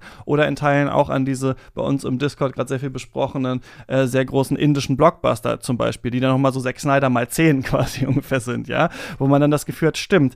Ist das eine Art von Camp, ähm, oder eine Art von, sagen wir mal, Mainstream-Kultur, die durch eine Art von Extravaganz und Großschnäuzigkeit auftritt, bei der man aber sagen würde, ähm, das passt eigentlich nicht so richtig, das heute zu schauen, oder würde man angefeindet werden? Und das ist ein total guter Punkt, den du aufsprichst mit dieser Moral äh, in der Kultur, weil ich mich auch gefragt habe, entweder kann man ja Camp so lesen wie Sonntag, dass man sagt, ja, es ist eigentlich moralisch egal, was wir schauen, das ist einfach Kunst. Also es ist Kunst und es ist Ästhetik und diese Ästhetik kann ich unabhängig von den Inhalten einfach beeindruckend finden. Wieder, weiß ich nicht, Superman da den Flash durch die Wand boxt oder sowas.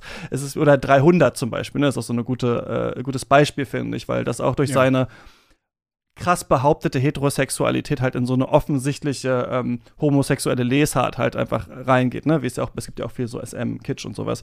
Ähm, und oder ähm, auch so Nazi-Kitsch und sowas. Und da ist ja Zack Snyder so jemand, der auf jeden Fall so ein bisschen damit spielt. Also ist es etwas, was man trotzdem quasi einfach feiern kann, weil man sagt, wir ähm, entfernen uns komplett äh, davon, oder sind wir eher in einer Zeit, wo man total krass moralisch bewertet, was jemand schaut und wohin womit man sich umgibt und äh, was man guckt mhm. und wo mhm. man gerade sagen würde, nee, das dürfen wir gerade nicht gucken, weil, und das war die zweite Sache, dieser Idee, dass alles Camp ist und dass alles auf so eine Art von, also dass man auch als ähm, heterosexueller Mann zum Beispiel mit queeren Ästhetiken dann äh, spielt oder sowas, ne? Oder dass man sich auch Sachen aneignet. Das habe ich ja ganz vorhin mal gesagt. Diese, für mich, die Idee, die Welt nur ästhetisch zu begreifen, birgt in sich so ein bisschen in diesem Sonntag-Camp-Sinne ja, ich ziehe mir das dann auch an, ich mache das dann auch. Und das ist eine Zeit, in der wir eigentlich gerade nicht mehr sind, würde ich sagen, wo jeder alles anziehen kann. Denn zum Beispiel eine aktuelle Camp-Ikone ist ja Harry Styles.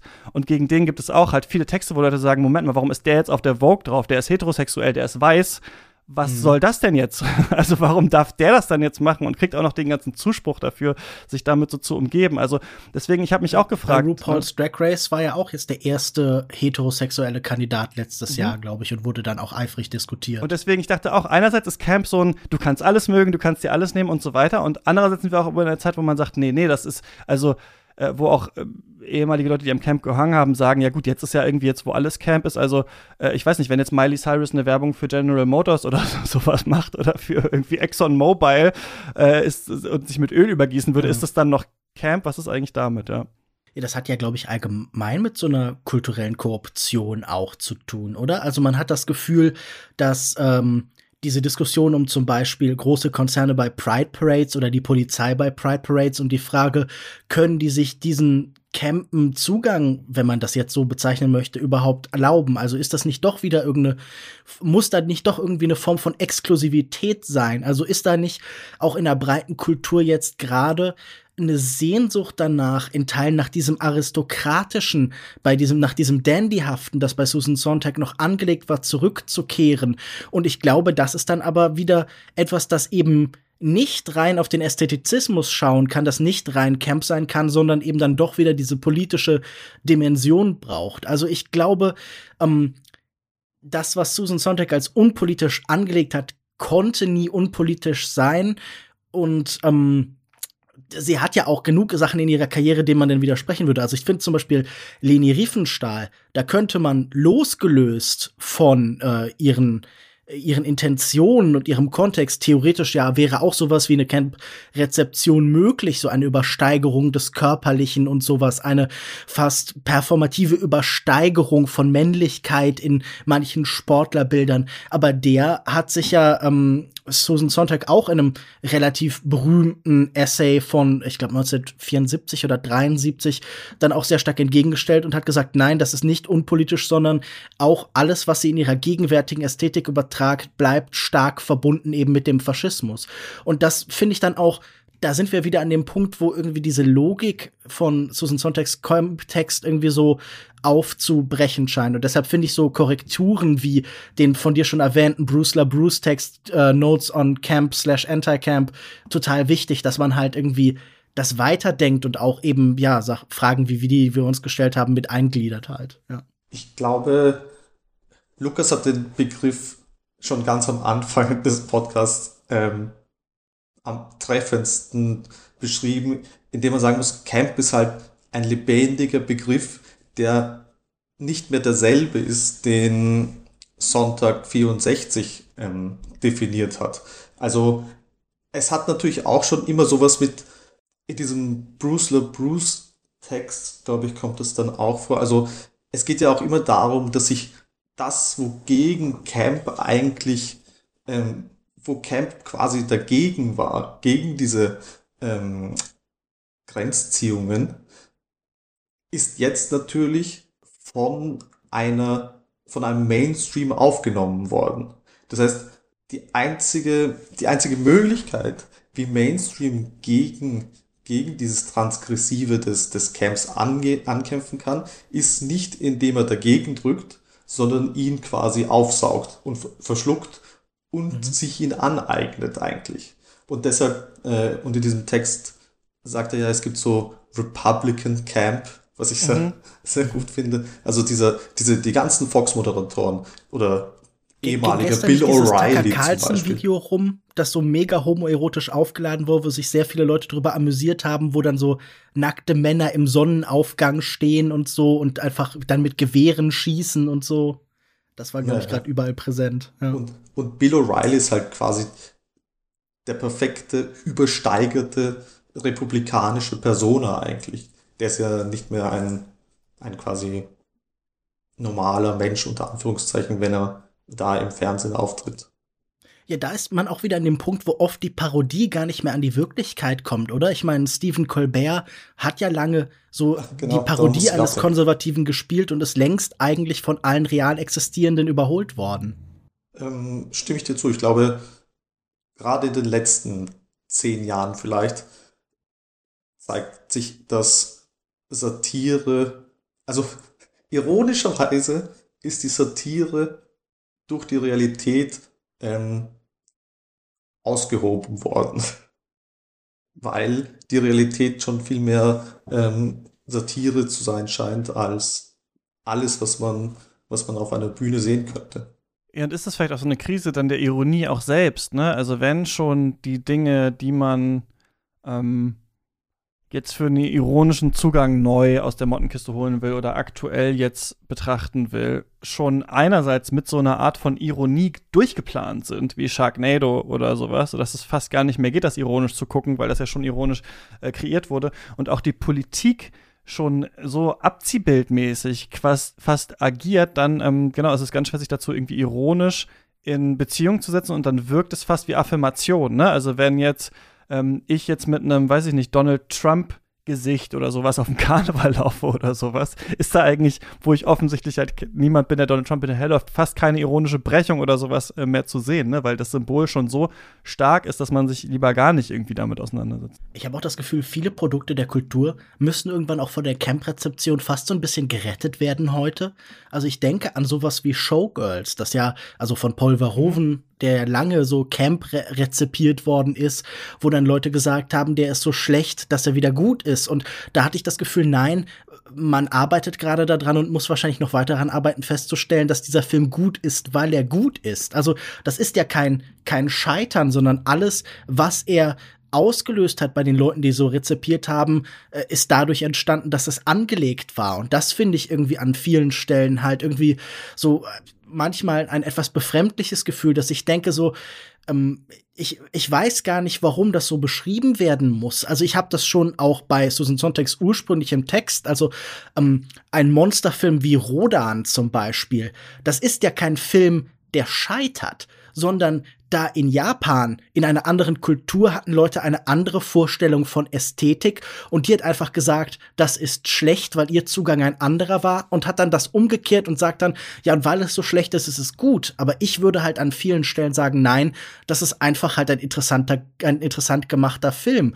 Also ich finde gerade bei dem, was oft so unter Trash oder sagen wir lieber sowas wie Psychotropa oder Untergrundfilm oder so firmiert, das ähm, hat halt einfach von Anfang an andere Intentionen Intention gehabt und das scheitert halt nicht. Und das finde ich irgendwie ein ganz bisschen befremdlich, dass es manchmal auch auf Sachen gelegt wird, die ich einfach schlicht und ergreifend für gut halte. Also ich kann auch wenig damit anfangen zu sagen, keine Ahnung, ein, ähm, ein, ein Pedro Almodovar oder ein Douglas Sirk, das ist irgendwie Camp, weil ich würde sagen, das scheitert daran, Camp zu sein, weil es gut ist, genauso wie sie das zum Beispiel Sergei Eisenstein zugesteht. Das finde ich total witzig, weil das wieder diese Idee der Aneignung noch mal auf einer anderen äh, Ebene beschreibt, nämlich wenn wir anfangen, also wenn wir Camp nur so betrachten, dass vielleicht auch eben wie Susan Sontag mh, oder wie man es bei Trash TV vielleicht auch macht, dass eine pseudo-intellektuellere Schicht oder eine höher gestelltere Schicht sich jetzt etwas nimmt, was für eine andere Schicht eigentlich gemacht wurde, nämlich ähm, eine Geschichte, der sie gar nicht angehören,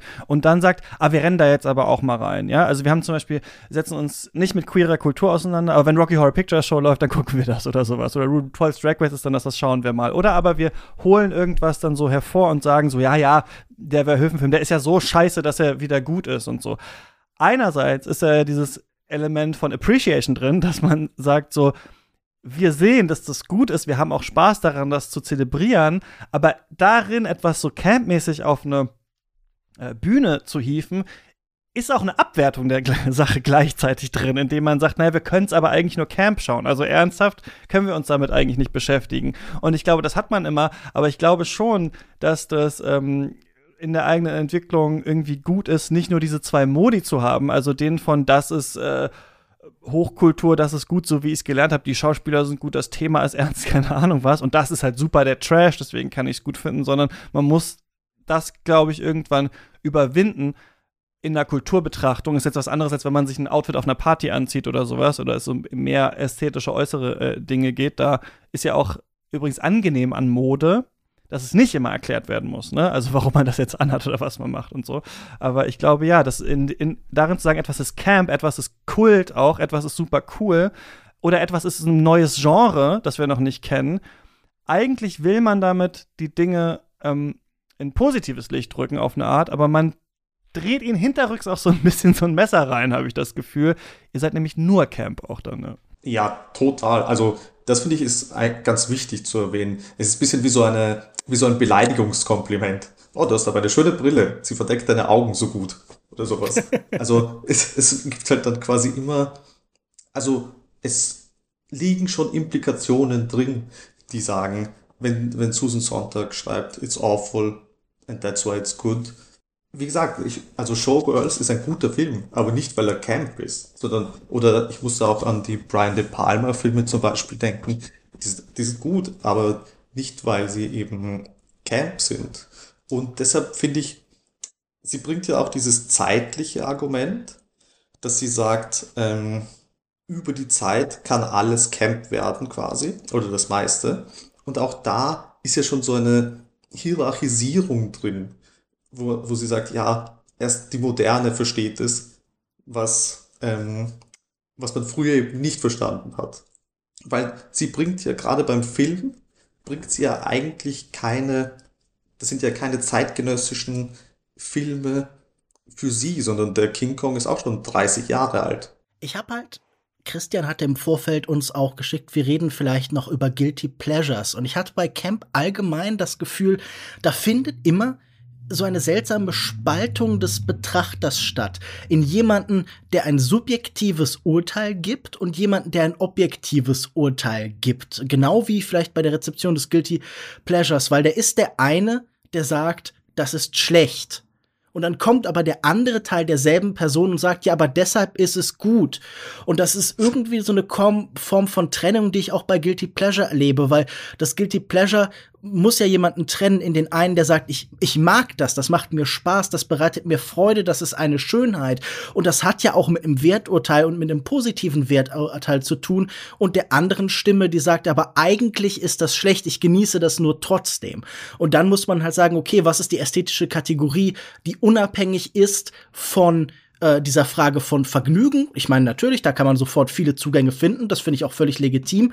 Aber da finde ich das halt immer super schwer zu beurteilen, inwieweit ist ihnen dieses andere eigentliche Urteil zu trennen davon. Also wie weit können wir denn ähm, ein Urteil abgeben, dass das eine verdammt und das andere trennt und wie weit informiert das andere dann? Weil ich habe das Gefühl, wir sind ja auch oft für die Sachen, die wir irgendwie ästhetisch angenehm finden, die wir schön finden, die uns irgendwie schon reizen, so sind wir viel eher bereit, dann auch das objektive, das vermeintlich objektive Urteil positiver zu treffen. Also Camp wird irgendwie selten den Sachen zugestanden als Möglichkeit oder als Intention, die wir halt irgendwie ablehnen. Also was weiß ich, ein Michael Bay oder so, dem wird seltener zugestanden, dass seine Übersteigerung Camp ist, weil der vielleicht politisch nicht genehm ist oder weil das Vulgäre an ihm eben so stark lastet, weil der für eine Weile dann manchmal das designierte Hassobjekt war. Und das würde ich auch, da würde ich gar nicht mit mir selber irgendwie ähm, da eine Ausnahme machen. Auch ich habe irgendwie immer das Gefühl, ich habe da oft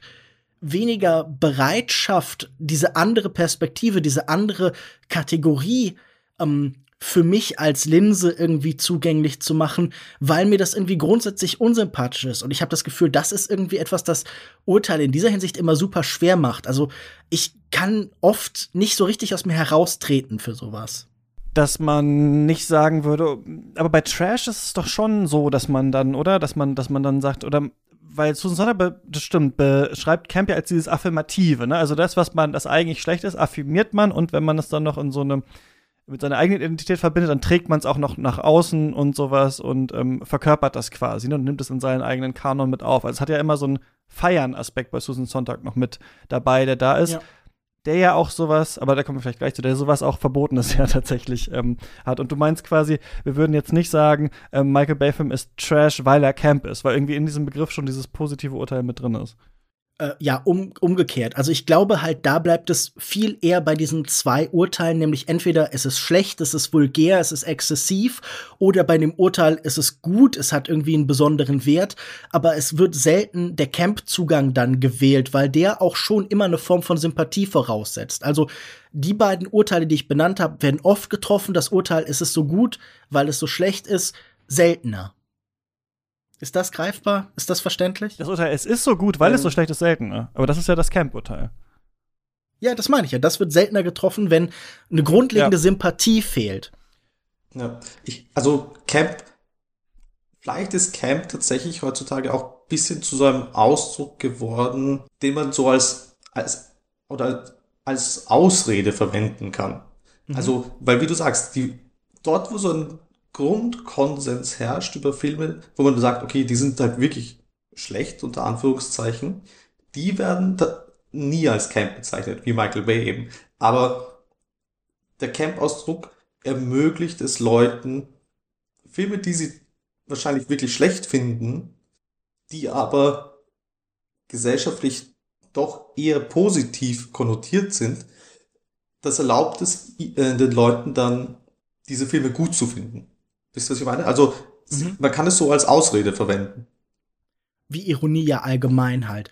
Ich glaube ja. einfach, dass ähm, Camp diese vermeintliche Inklusivität und dieses apolitische lange verloren hat und dass man dem politisch nicht genehmen selten die Camp-Dimension zugesteht oder wenn halt wirklich einfach nur rein spöttisch, um sich lustig zu machen und nicht, um das doch wieder affirmierend zu gebrauchen. Es ist halt trotzdem auch nicht so, also wenn man dann da stehen bleibt, also wenn man nicht das dann überwindet irgendwann, dieses Camp-Urteil, es ist so mhm. schlecht oder es ist so flashy, das ist gut, sondern sich wirklich fragt, was finde ich denn daran gut und wie kann ich denn unterschiedliche Sachen, die irgendwie ähnlich campy sind, für mich ranken, was finde ich denn eigentlich besser, was finde ich schlechter, dann sind natürlich die interessanten Debatten auch die anfangen. Man sich wirklich fragt, was mag ich daran. Aber ich denke schon, dass man, und das ist, glaube ich, das, was wir schon auch sehen, also wir sagen vielleicht bei Michael Bay nicht, ist es so schlecht, weil es, weil es Camp ist, aber wir sagen vielleicht, ich finde es gut, weil es Camp ist, also dass wir diesen Camp-Begriff eben auch in ähm, politisch problematische Sachen manchmal umdeuten, dass wir schon das Gefühl haben, das zeigt jetzt aber so eine Stimmung in der Gesellschaft total gut oder sowas. Ne? Das wäre zum Beispiel eine Sache, wo es nicht nur ein Gefühl ist mit, ich habe Spaß daran, sondern ich finde das auch intellektuell anschaulich. Also bei mir ist zum Beispiel halt Transformers so ein Beispiel, wo ich denke, das ist ja der Wahnsinn. Also die Autos retten die Menschheit vor der globalen Katastrophe und sind total sexualisiert auch noch und so. Also ich finde, dass das total viel so Zeitgeist eigentlich kondensiert, ohne dass ich den Film jetzt, also ich, mir macht das keinen Spaß, Transformers anzugucken, aber ich finde den Film in Teilen eigentlich ganz gut, weil er so extrem einen bestimmten Standpunkt zeigt, aber ja. trotzdem durch die Mittel des Symbols, durch diese seltsamen Autos, die auch Menschen sind und äh, in denen man dann Sex hat und die aber auch Freunde sind und auch Väter wie Optimus Prime und sowas, das ist schon irgendwie ähm, Wahnsinn. Und da kann man ja auch ähm, so ein bisschen äh, halt näher rangehen und das betrachten und ja. sowas, aber ich glaube nur dieses so, es ist Camp und deswegen machen wir das. Das bringt bei der Kulturkritik vielleicht ab und zu nicht so viel, aber es öffnet, glaube ich, viele Perspektiven und gerade sich genau. da reinzuwühlen, also in dieses komische Gefühl von ich will nicht, aber ich will doch.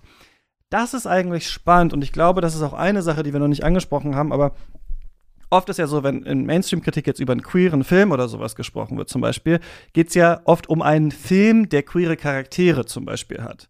Aber das ähm, Queerness oder auch Non-Binary sein. Ja gerade eine Überwindung, ein Dazwischen, ein Infragestellen von so einer binären Weltsicht hat, das ist, glaube ich, auch eine gewinnbringende Dis Dimension von Camp. Also ich habe das Gefühl, indem man auf Kunst auch so guckt und sich sagt, Moment mal, ich finde es irgendwie so, aber ich finde es auch so, vielleicht ist da mehr als nur diese drei Vokabeln, die ich gelernt habe. Vielleicht ist da noch mehr dazwischen. Vielleicht ja. hat der Film auch eine Qualität, dass er sich unsicher ist, wie er zwischen Identitäten switcht und sowas. Vielleicht kann ihn das auch zu einem queeren Film machen oder einem Film, der nicht ganz non-binary ist und sowas. Das wird, das gibt's ja auch total in der äh, queeren Filmkritik, aber es wird im Mainstream meistens nicht so oft besprochen. Das finde ich auch interessant an diesem Camp-Begriff. Also, dass man sich selber so hinterfragt, was habe ich eigentlich für Kategorien und wofür habe ich eigentlich Faszination, ohne mich erstmal da ähm, äh, zu bewerten, dass ich, dass das irgendwie schlecht ist oder komisch ist, dass ich die habe, im guten wie im positiven Sinne, sondern das so ein bisschen zu ja. exploren auch. Das würde ich auch sagen, ist einfach der große Wert dieses Texts. Äh, ich würde sagen, das ist vor allem verkörpert in den Punkten 34 und 36. Zum einen sagt sie, hier wird nicht einfach gut und schlecht umgekehrt, sondern man macht sich auf die Suche nach neuen Standards. Und ich glaube, das ist etwas, das immer wichtig ist für Kulturkritik, dass man permanent neue Zugänge findet, dass man immer überlegt, okay, was sind denn noch Messmöglichkeiten? Und zum anderen in Punkt 36 sagt sie, es geht darum, neue Facetten der menschlichen Existenz zu offenbaren. Und ich glaube, das ist das, was man damit machen kann. Man kann feststellen, hey, es gibt dazwischen, es gibt das Unreine, es gibt das Chaotische, das man nicht so richtig beschreiben kann. Und das setzt sie dann ja auch später mit einem Text wie Against Interpretation vor, wo sie sagt, okay, wir brauchen eigentlich nicht diesen inhaltlichen Zugang, der uns alles das immer sauber aufdröselt, das ist so und so gemeint, das bedeutet eigentlich exakt das, sondern dass man auch manchmal so diese Irritation akzeptieren kann, die Kunst auslöst, dass man merkt, okay, das ist etwas, das nicht in das Raster meiner bisherigen Erfahrung passt. Und das ist ja auch so ein bisschen das Mission Statement, das am Anfang steht, so, hey, da ist etwas, das gibt es und das beschreibe ich jetzt. Und ich glaube, das ist einfach irgendwie ein ganz wichtiges Instrument, dass man oft an Kultur rantritt und feststellt, okay, da liegt irgendwas in der Luft und jetzt versuche ich mich dem irgendwie anzunähern, ohne dass es sofort so auf so einen toten, kalten Begriff so runtergebrochen wird. Etwas, das dann nur noch so die Welt in äh, in klare Linien zieht und so. Natürlich kann man jetzt sagen, okay, damit ist das hier, ähm, sehen wir bei Sonntag eigentlich die Bewegung vom Modernistischen zum Postmodernen und zum rein Spielerischen und dann kann ja eigentlich irgendwie alles alles sein, aber das glaube ich gar nicht. Ich glaube nur, weil man sagen kann, okay, mit diesem Ball hier kann ich nicht nur Fußball spielen, sondern ich kann den vielleicht auch irgendwie in der Mitte ausschneiden und da dann Hüte draus basteln oder so. Ich glaube, das ist einfach, ja, man, man findet dann neue Sachen und das ist irgendwie, das mag kooptiert sein, das mag nicht mehr rein subversiv sein, aber das ist ja trotzdem eine Bereicherung der menschlichen Erfahrungswelt. Ja, sehe ich auch so. Ich glaube, gerade in dieser Widersprüchlichkeit, der auch diesem Text zugrunde liegt, ist dieses produktive Element, weil man die, das ist ja auch so eine, wie, also eine postmoderne Idee von, von Dekonstruktion, eben diese, diese Paradoxien offen zu legen und dann aber dem Rezipienten oder der Rezipientin die Möglichkeit zu geben, es für sich selbst dann oder mit sich selbst auszuhandeln. Und gleichzeitig ist es eben auch wichtig, dass man dann nicht sagt, okay, dann ist ja, dann hat alles gar keinen Sinn mehr. Also man muss auch dann immer aufpassen, nicht in so einen Relativismus zu verfallen. Ja, das finde ich auch total interessant, weil ich mich auch dann so äh, gefragt habe, was finde ich eigentlich heute noch Camp oder wie ist das eigentlich so? Warum finde ich eigentlich Ja. manche Sachen gut? Und ein Phänomen, das einfach immer, ich glaube, weil auch dann, weil wir neulich dann noch seinen Film auf der Berlinale gesehen haben, ist Machine Gun Kelly, das ich so witzig finde, einfach als Phänomen, dass er jetzt so Pop-Punk-Musik macht, wo schon der Punkt, auf den er sich bezieht, also den er weiterführt, ist ja Blink 182 und schon Blink 182 war ja nicht der Inbegriff von Punk, sondern wurde ja damals schon belächelt eigentlich als das, was sie machen. So, als vielleicht so eine Camp-Version von Punk oder sowas. Und er bezieht sich jetzt wieder darauf und das ist eigentlich noch derivativer, was er jetzt macht. Also eine Kopie von einer Kopie und trotzdem macht er das aber selber mit so einer Art von Extravaganz und Aufrichtigkeit, so wirkt es auf jeden Fall auf mich. So wirkt es wenn ich Interviews mit ihm sehe und sowas, als wäre er wirklich halt so ein bisschen Emo drauf und würde das halt denken und keine Ahnung was, dass ich mich der Faszination nicht entziehen kann. Und immer da so denke, ist das nicht noch schlimmer oder ist es nicht eigentlich gerade deswegen interessant, weil es sich so darauf ähm, bezieht, auf diese Sachen quasi. Da muss ich dann ähm, äh, äh, so ein bisschen äh, drüber nachdenken und ähm, jetzt ich meinen Punkt verloren, aber er kommt bestimmt gleich, gleich wieder. Ich fand natürlich die Frage, was ist heute Camp, auch total spannend. Und natürlich, genau wie du das bei dem Discord-Server von uns irgendwie schon so angefangen hast mit einer Liste, habe ich auch so überlegt, so, okay, was, was ist Camp? Und irgendwie ist jetzt zum Beispiel der chinesische Blockbuster mit seinen Spezialeffekten oder der indische, ist das Camp, weil es so übersteigert ist? Und ich würde sagen, in Teil ja. Und in Teil ist da für mich der Camp-Zugang, dass ich sagen kann, ich gehe daran und ähm, genieße das wirklich auf einer Ebene von Form und von Ästhetik und ignoriere dann, dass bei RRR im Abspann irgendwie so dieser Hypernationalismus rausgekechert wird. Und ich glaube, irgendwie für mich irgendwie ist das schon irgendwie auch eine Form von Camp-Rezeption, dass ich hingehen kann und das genieße, ohne mir dazu sehr, was heißt Gedanken drüber zu machen. Ich nehme das wahr, aber ich komme da jetzt nicht raus und sage, oh nein, dieser gefährliche nationalistische Propagandafilm. Das ist sicher kein falsches Urteil, auch gerade bei vielen, viele von diesen chinesischen Spitz, äh, Blockbustern. Aber ich habe das Gefühl, da ist irgendwie was in dieser Künstlichkeit, die da in den Effekten benutzt wird, da etwas, das ich irgendwie sonst noch nicht so hab. Und ich dachte vielleicht an die Filme von einem Regisseur wie David de Coteau, der so ganz billige also nach jeder Definition irgendwie trashige Filme macht, wie A Talking Cat oder sowas. Jemand, der aus ähm, so der, der schwulen Softpornografie kommt und dessen äh, nicht pornografischen Filme sehr ähnlich aussehen, wenn man ehrlich ist, im Vergleich zu dessen pornografischen. Und ich sag so, da, da sind auch Sachen drin, die ich irgendwie, die ich halt irgendwie spannend finde. Und ich habe dann so überlegt, so, okay, ähm, natürlich ist irgendwie zum Beispiel, was die Wachowski-Schwestern machen, manchmal Camp, weil da habe ich oft das Gefühl, da ist ein ganz großer Anspruch, der irgendwie scheitert. Also mir kann niemand erzählen, dass er, keine Ahnung, Jupiter Rising oder so wirklich für einen 100% gelungenen Film Ascending, hält. ja. Aber ich, ja, Jupiter Ascending, Jupiter Rising ist dann vielleicht der Nachfolger, mal schauen. Das Sternzeichen, ne? Ähm, das kann man ja beliebig ersetzen, glaube ich. Aber ich glaube, dass da irgendwie so, ich, ich hatte schon das Gefühl, da war Eddie Redmayne und den finde ich ja als sonst immer furchtbaren Schauspieler, aber da war er irgendwie so drüber, dass ich das Gefühl hatte, der ist, der macht sowas wie einen Kamikaze-Angriff auf diesen Film. Der entstellt durch seine eigene, äh, durch sein Chargieren irgendwie die Absurdität dieses Films um sich herum und dass das alles dann irgendwie mit ihm zusammen einstürzt, das hat für mich schon auch irgendwie ein gewisses Vergnügen an sich. Und es gibt aber auch genug Sachen, wo ich sagen würde, das ist sicher Camp, aber super schlecht für mich. Da finde ich Bruce LaBruce so dieses in so in so Tabellen und Achsen irgendwie aufgliedern ganz nützlich, weil ich denke so jemand wie Jake Gyllenhaal ist als Schauspieler sicher super oft super Camp, weil der so drüber ist und weil der so extreme Entscheidungen trifft, dass ich denke so nee, das macht ähm, das macht irgendwie doch keinen, keinen Spaß mehr. Das ist schlechtes Camp. Und dann gehe ich aber jemanden, zu jemandem wie Nicolas Cage, wo ich sagen würde, da Punkt funktioniert auch nicht alles. Der ist je nach Film gutes und schlechtes Camp. Also ich glaube, man kann irgendwie, wenn man Camp heute benutzt, dann kann man es nur erweitert durch ähm, so Variationen und durch so ähm, durch so Vorzeichen, sage ich mal, durch Plusse und Minusse und vielleicht noch irgendwie Geteiltzeichen, wo ich nicht ganz sicher bin, was die bedeuten, aber man braucht auf jeden Fall irgendeine Form von ja, von Vorzeichen, um Camp heute gewinnbringend einzusetzen. Ja, ganz kurz, weil ich meinen Punkt wieder äh, gefunden habe, dass ich, äh, glaube ich, dafür plädieren würde, eine kulturelle und äh, in der Kunstbetrachtung eine Offenheit an den Tag zu legen. Kommt natürlich auch immer dafür, für welchen Film will man jetzt bezahlen, welcher fällt vielleicht auch vom Laster runter oder sowas, wo gibt man sein Geld aus. Aber ich würde sagen, an sich kulturell, künstlerisch, in der Betrachtung von Kunst und in der Frage, was fasziniert mich, warum finde ich das irgendwie spannend, da eine Offenheit an den Tag zu legen, ist, glaube ich, gut und sich mit vielem zu konfrontieren.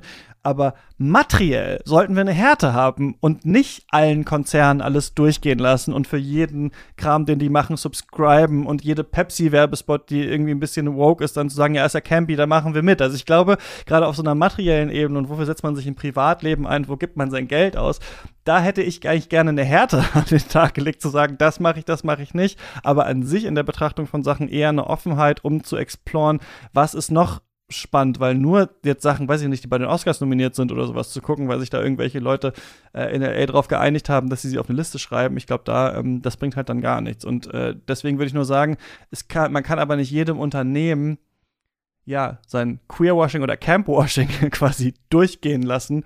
Äh, und da, da sollte man schon drauf achten, finde ich. Ja, ja ich finde ja diese Unterscheidung oder diese Trennung zwischen eben Produktion und dem, und dem Werk selbst ist ja eh besonders wichtig. Und bei den Wachowski-Schwestern, finde ich, ist das Zeitargument, das, das, das Susan Sontag bringt, tritt das sehr gut zum Vorschein, weil Speed Racer fällt meiner Meinung nach auf jeden Fall unter Camp heutzutage. Aber eben erst heutzutage und nicht zu der Zeit, wo er rausgekommen ist. Und wer weiß, vielleicht wird es mit Jupiter Sending auch so sein.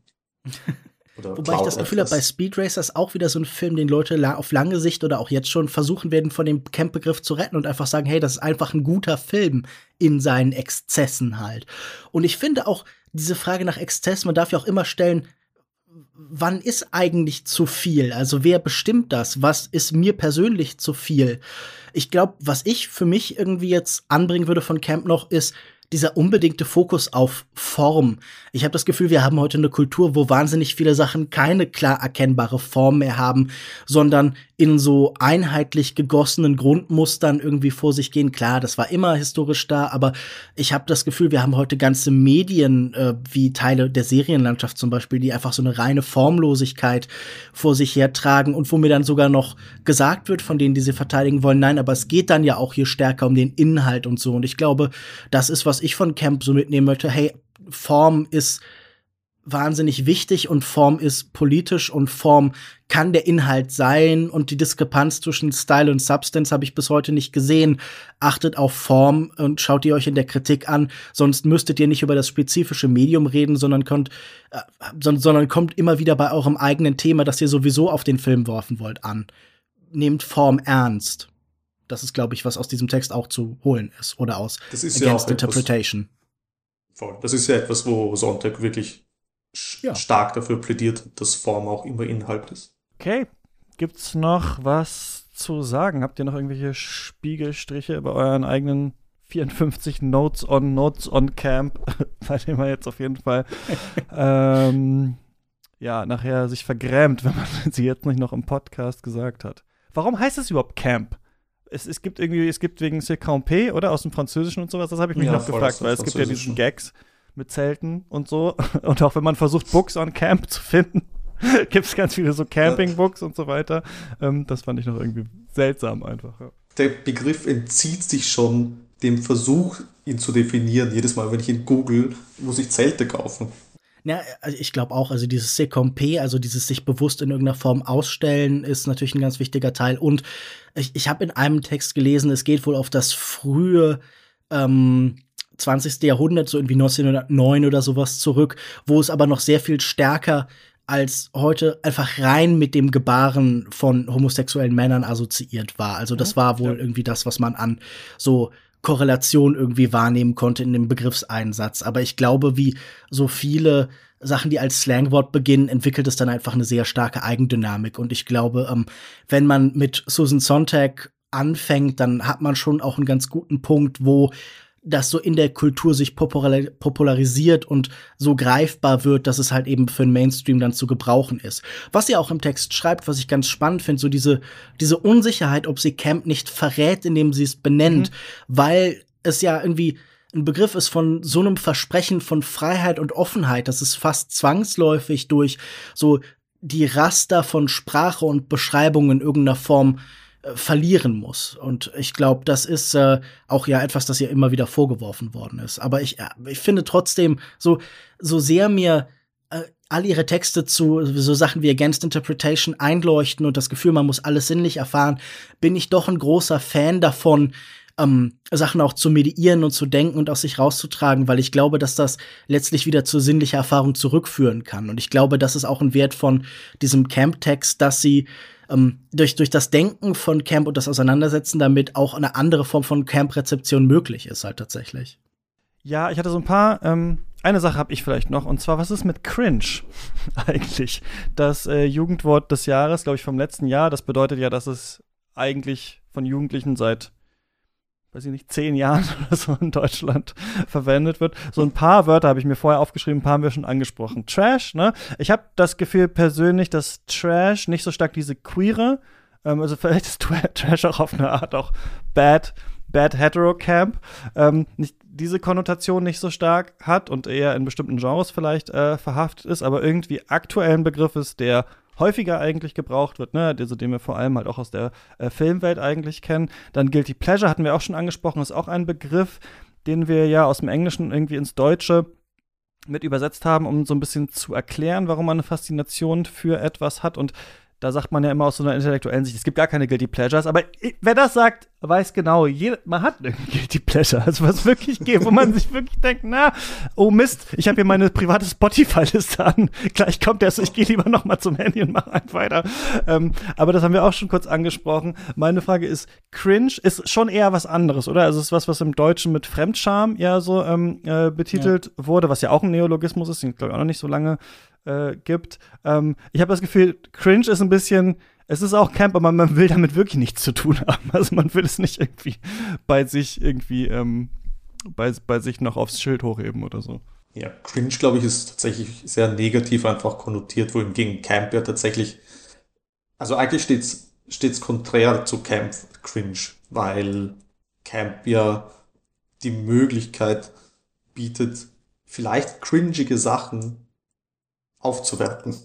Also ich hatte das Gefühl, cringe ist so ein bisschen das Gegenargument zu deiner These von vorhin, Christian, dass wir irgendwie nicht mehr so viel Charme haben im popkulturellen Konsum, weil ich glaube, das, was als cringe gelabelt wird, das will schon ganz stark den, den wir mit cringe bezeichnen, abwerten. Also da geht es schon sehr stark darum zu sagen, wie du dich gibst oder das, was du konsumierst, das ist falsch und schlecht und minderwertig. Und beim Fremdschämen, da habe ich irgendwie, ähm, ich habe Anfang des Jahres äh, ein, ein, Buch von Georg Seslin gelesen, das heißt, Is This the End? Äh, Pop zwischen Befreiung und Unterdrückung. Und da finde ich, sind ganz viele interessante so Denkanstöße auch zu diesem ganzen Thema, das wir jetzt besprochen haben, hoch und tief und niedere Kultur, Pop als etwas, das Gesellschaft verbindet, auch natürlich irgendwie die Frage nach so Gramsci und wie sehr ist Pop das, was unseren Alltag organisiert, das, was nicht Arbeit ist, sondern halt irgendwie alles andere. Und da geht's einmal um Fremdscham und er schreibt, Fremdscham besagt nichts anderes als die Scham darüber, dass jemand ganz in der Nähe irgendwie dem Netz der Kontrolle entgangen ist, für das wir ebenfalls irgendwie allesamt verantwortlich sind.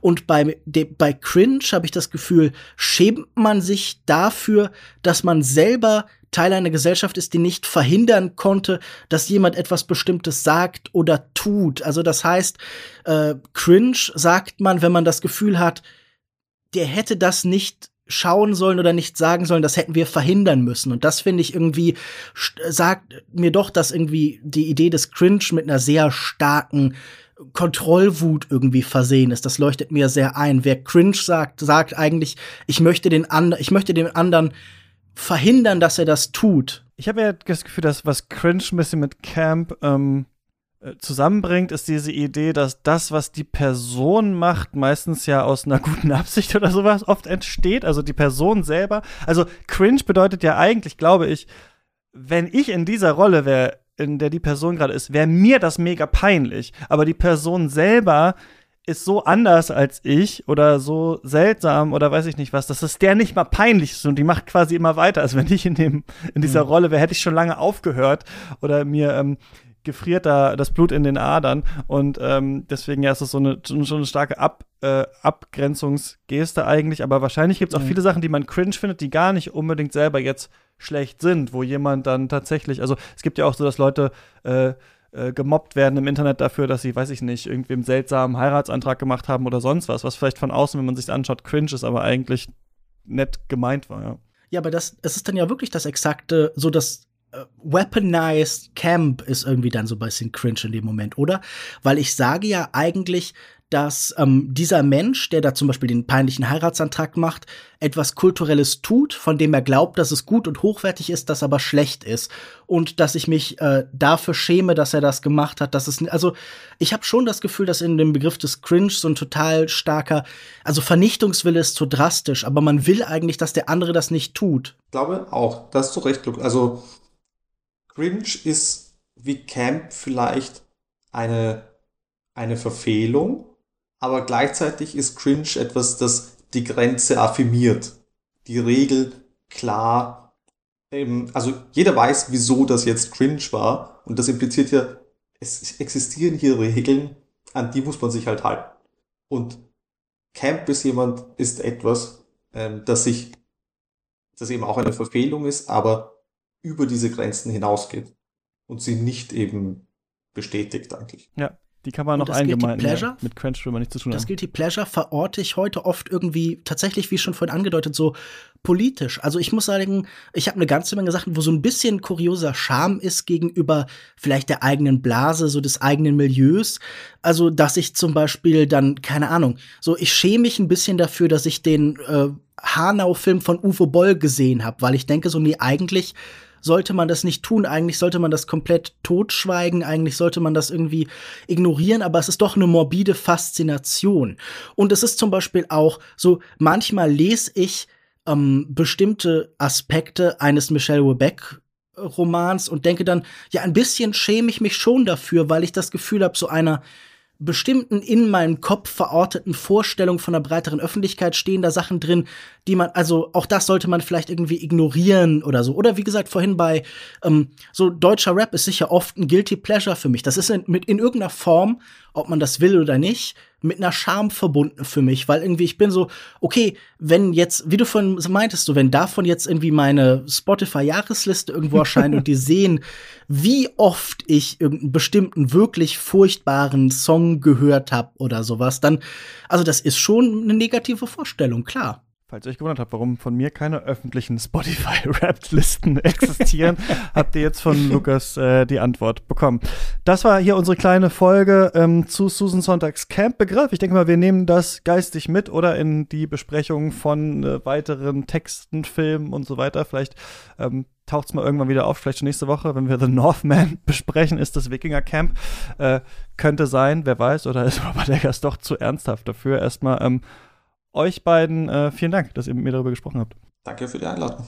Ja, sehr gerne, vielen Dank. Und ihr könnt uns natürlich immer schreiben, katzpodcast.yahoo.com. Was haltet ihr davon? Was sind eure Beispiele noch dafür? Gibt es noch Texte vielleicht, ähm, die zu Camp spannend sind, zu Trash? Sollen wir zu Trash mal eine eigene Folge machen? Schreibt uns gerne da ähm, immer eine Mail oder ihr könnt auch bei uns im Discord, wenn ihr uns äh, finanziell unterstützt, in den Channel rein zu Theorie. Da ähm, freuen wir uns natürlich auch über eure Vorschläge und äh, diskutieren da so ein bisschen rum. Und wenn ihr uns finanziell unterstützt, gibt es natürlich noch viele andere Sachen, die ihr bekommt. Unsere Specials, Shortcuts und so weiter und so fort. Ähm, das war's von uns. Bis zum nächsten Mal. Viel Spaß im Kino und beim Stream. Ciao. Tschüss.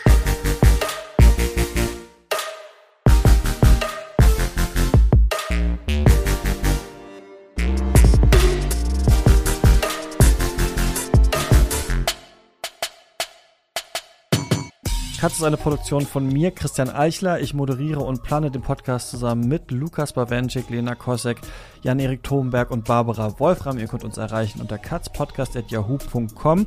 Dieser Podcast kann nur durch eure Unterstützung existieren und ab 3 Euro im Monat seid ihr dabei und kommt nicht nur in den Katz Discord, sondern bekommt freitags eine Folge Shortcuts, in der wir über andere aktuelle Filme sprechen und sonntags unsere anderen Spezialformate. Alle Infos unter steadyhq.com slash cuts. Und an dieser Stelle danke ich allen, die uns mit 10 Euro im Monat unterstützen. Das sind Jan Ehlers, Samuel Engel, David Bockhorn, Stefan Kiske, Georg Kraus, Christian Wefers, Florian Zeppenfeld, Joshua Franz und Tom Simmert. Vielen Dank für eure Unterstützung. Die 5-Euro-Bäcker findet ihr in den Shownotes und wir hören uns dann hier nächsten Mittwoch wieder in der nächsten Folge Cuts oder vorher in unseren Paywall-Formaten oder lesen voneinander im Discord. Macht's gut.